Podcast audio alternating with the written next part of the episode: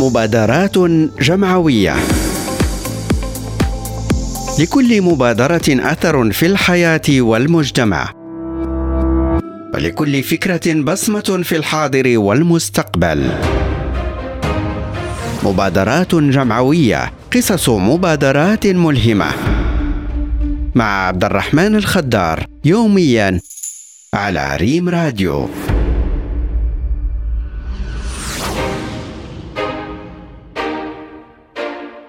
كثر هم الشباب الذين يحدوهم طموح الاستثمار والإسهام في تنمية محيطهم الاقتصادي والاجتماعي من بين هؤلاء شباب من إقليم تنغير. ولتحقيق مبتغاهم تعمل المبادرة الوطنية للتنمية البشرية على مستوى هذا الإقليم على تحفيز ودعم المبادرات الشابة.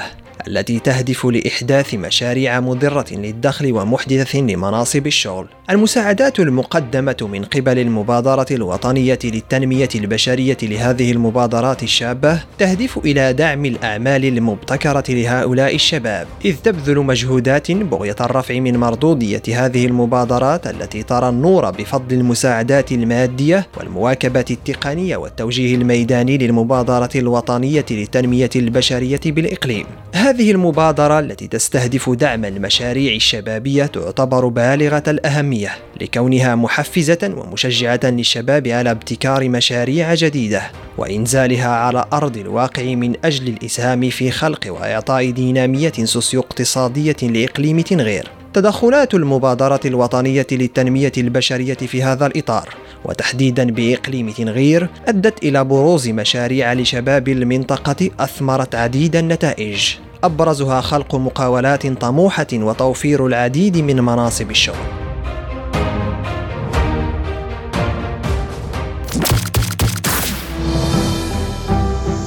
مبادرات جمعوية. لكل مبادرة أثر في الحياة والمجتمع. ولكل فكرة بصمة في الحاضر والمستقبل. مبادرات جمعوية. قصص مبادرات ملهمة مع عبد الرحمن الخدار يوميا على ريم راديو.